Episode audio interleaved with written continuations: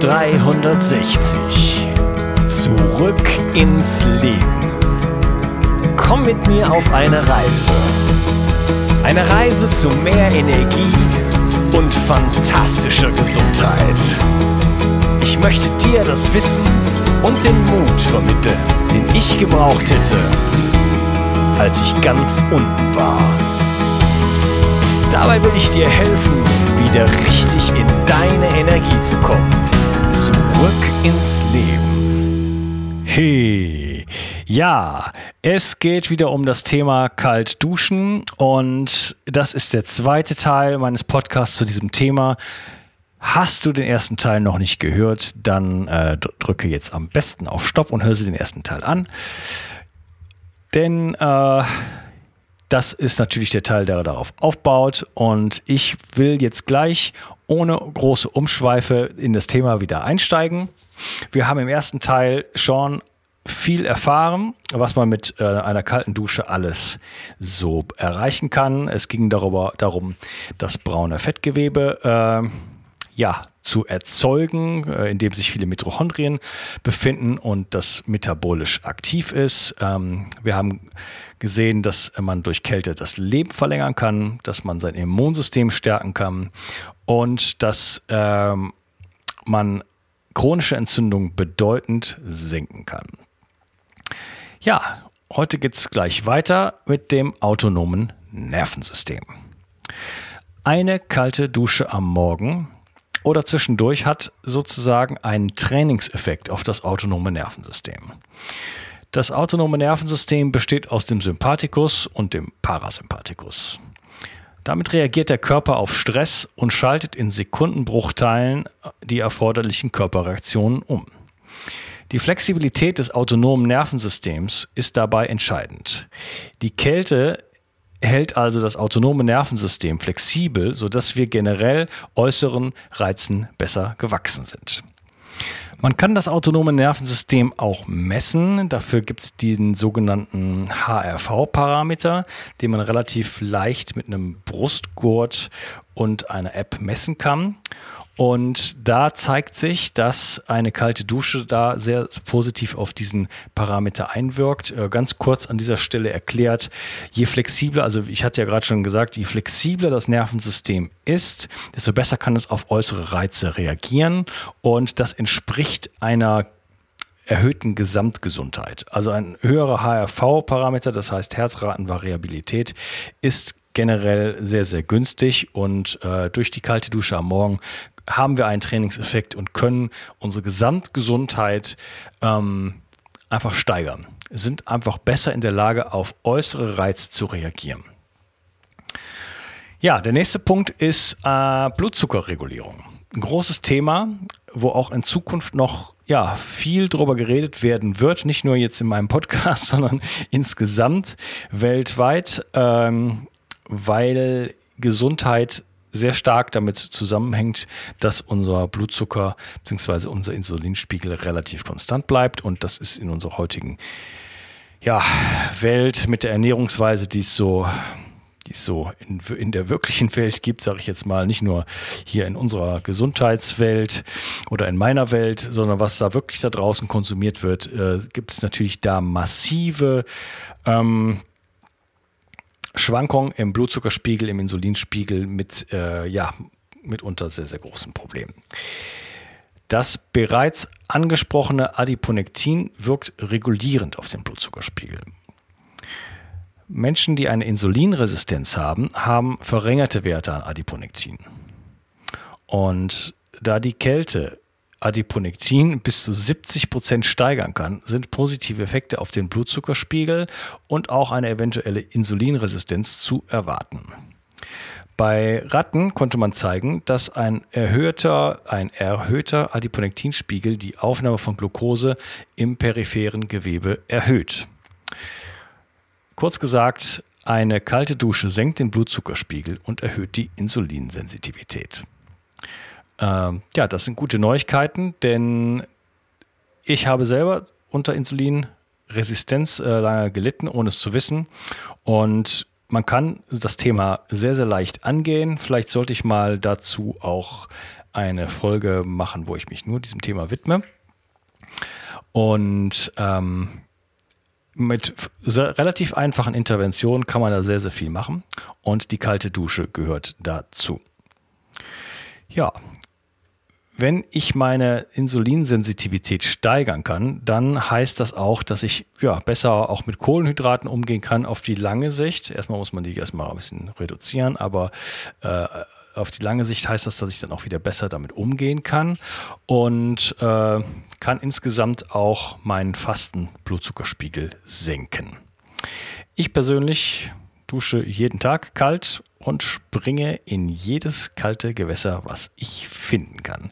Ich finde das herrlich und ähm, ja, je mehr ich darüber lerne, desto mehr Lust habe ich dazu, weil früher pff, also wenn man nur weiß, na ja, das könnte irgendwie vielleicht gesund sein, dass man so mal einen Schnupfen im Jahr weniger bekommen kann oder so, das ist für mich keine, nie eine Motivation gewesen, mit sowas anzufangen.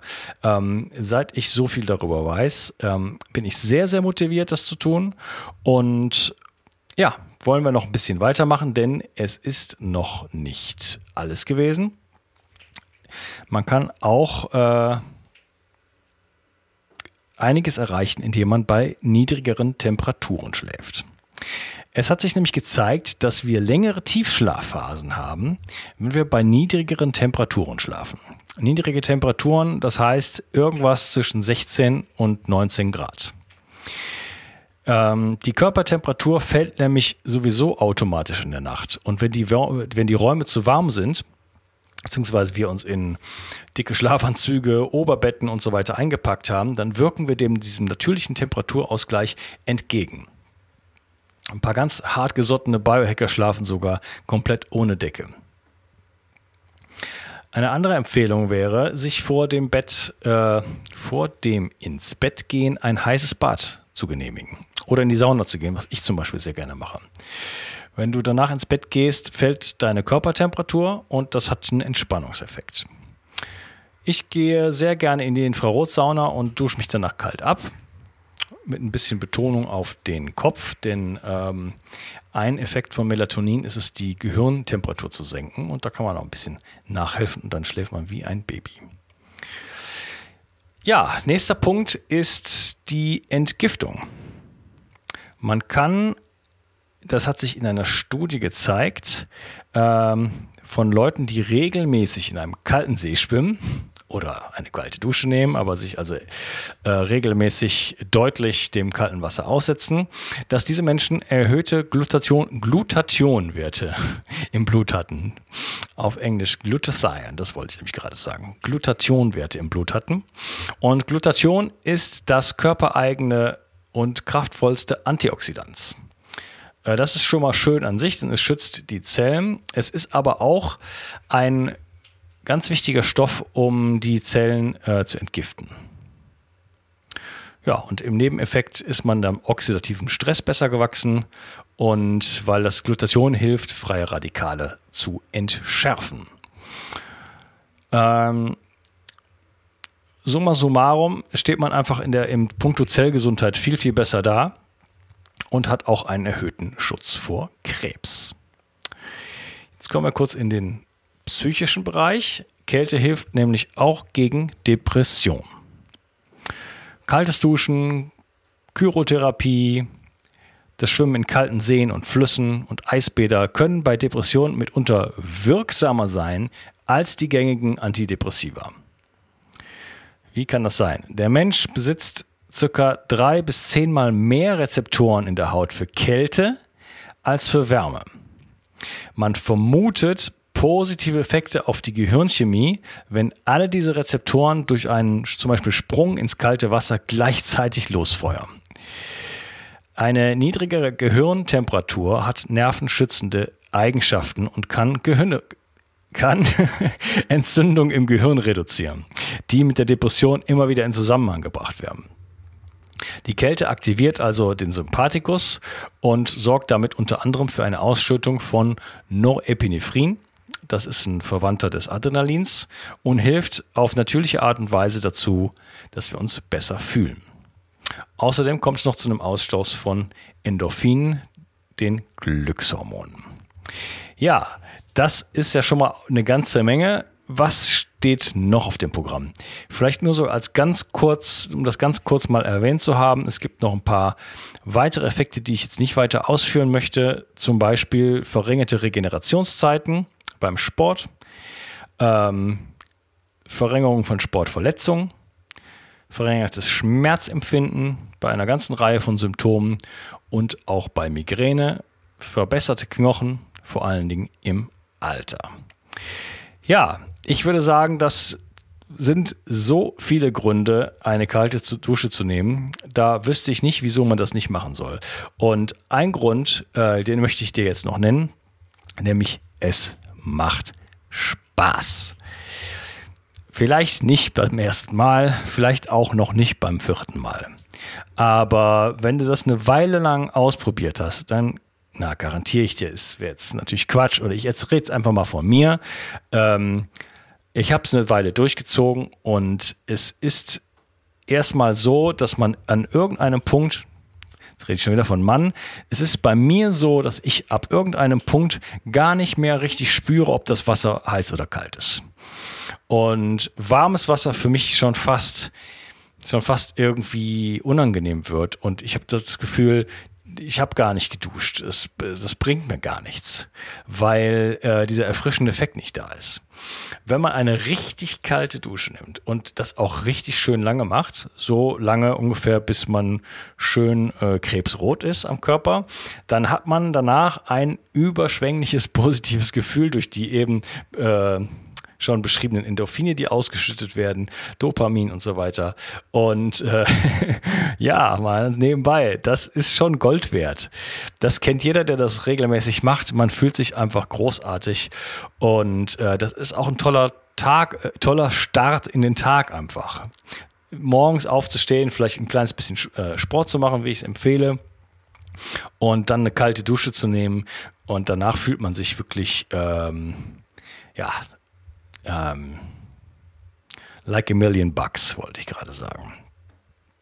Wie ein 1000-Dollar-Mann oder so. Also es ist einfach fantastisch und äh, das ist für mich ein Riesenargument jenseits von aller, von Studien und von, äh, von Wissenschaft äh, ist das einfach bereits Gold wert.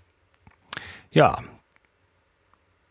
man kann außerdem und das ist für mich ein ganz wichtiger Punkt. Wenn ich anfange äh, mit, mit so einem Training, sage ich jetzt mal, also einfach kalt zu duschen und mich dann häufiger mal kälteren Temperaturen auszusetzen, gewinne ich etwas, das ich Freiheit nennen möchte.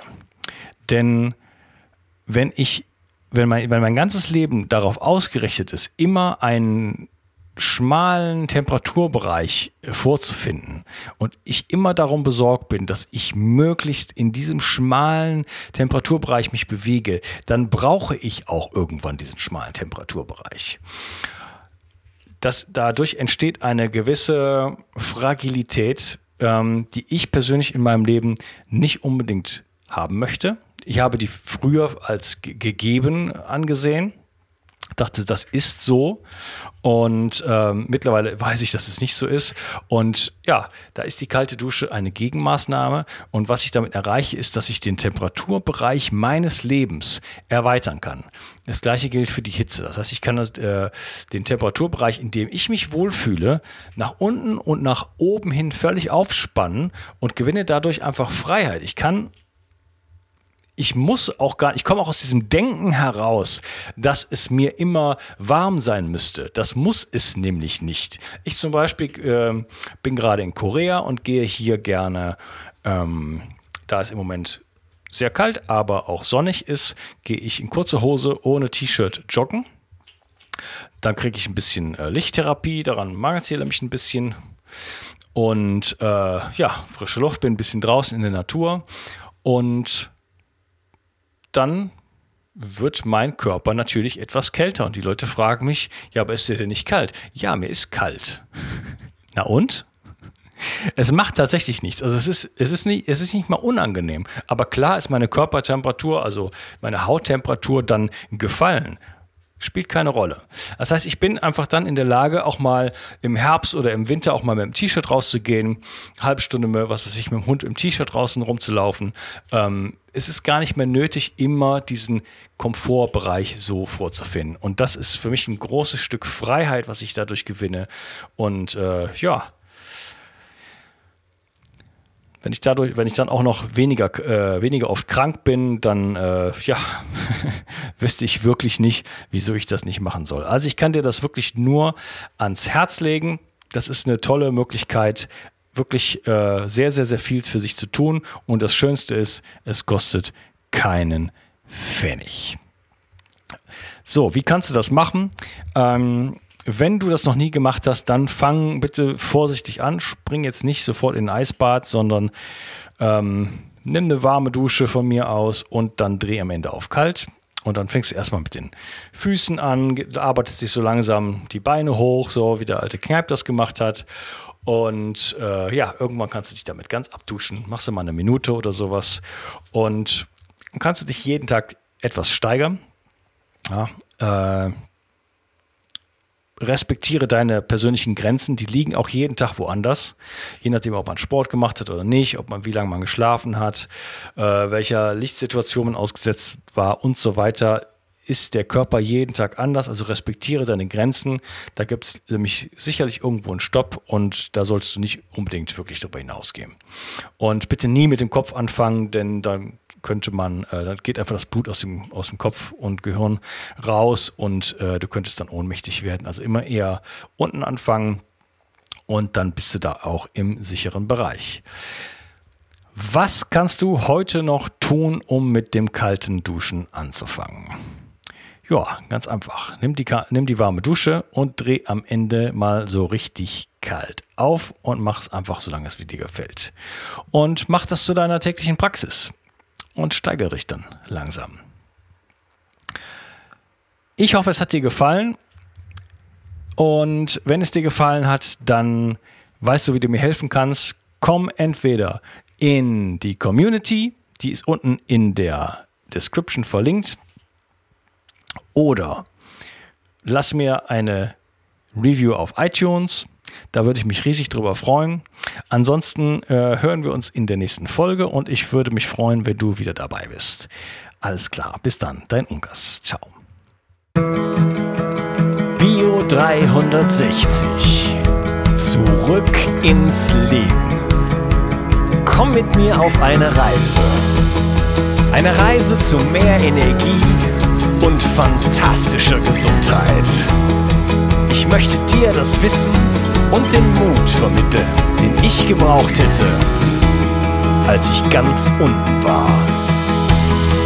Dabei will ich dir helfen, wieder richtig in deine Energie zu kommen. Zurück ins Leben.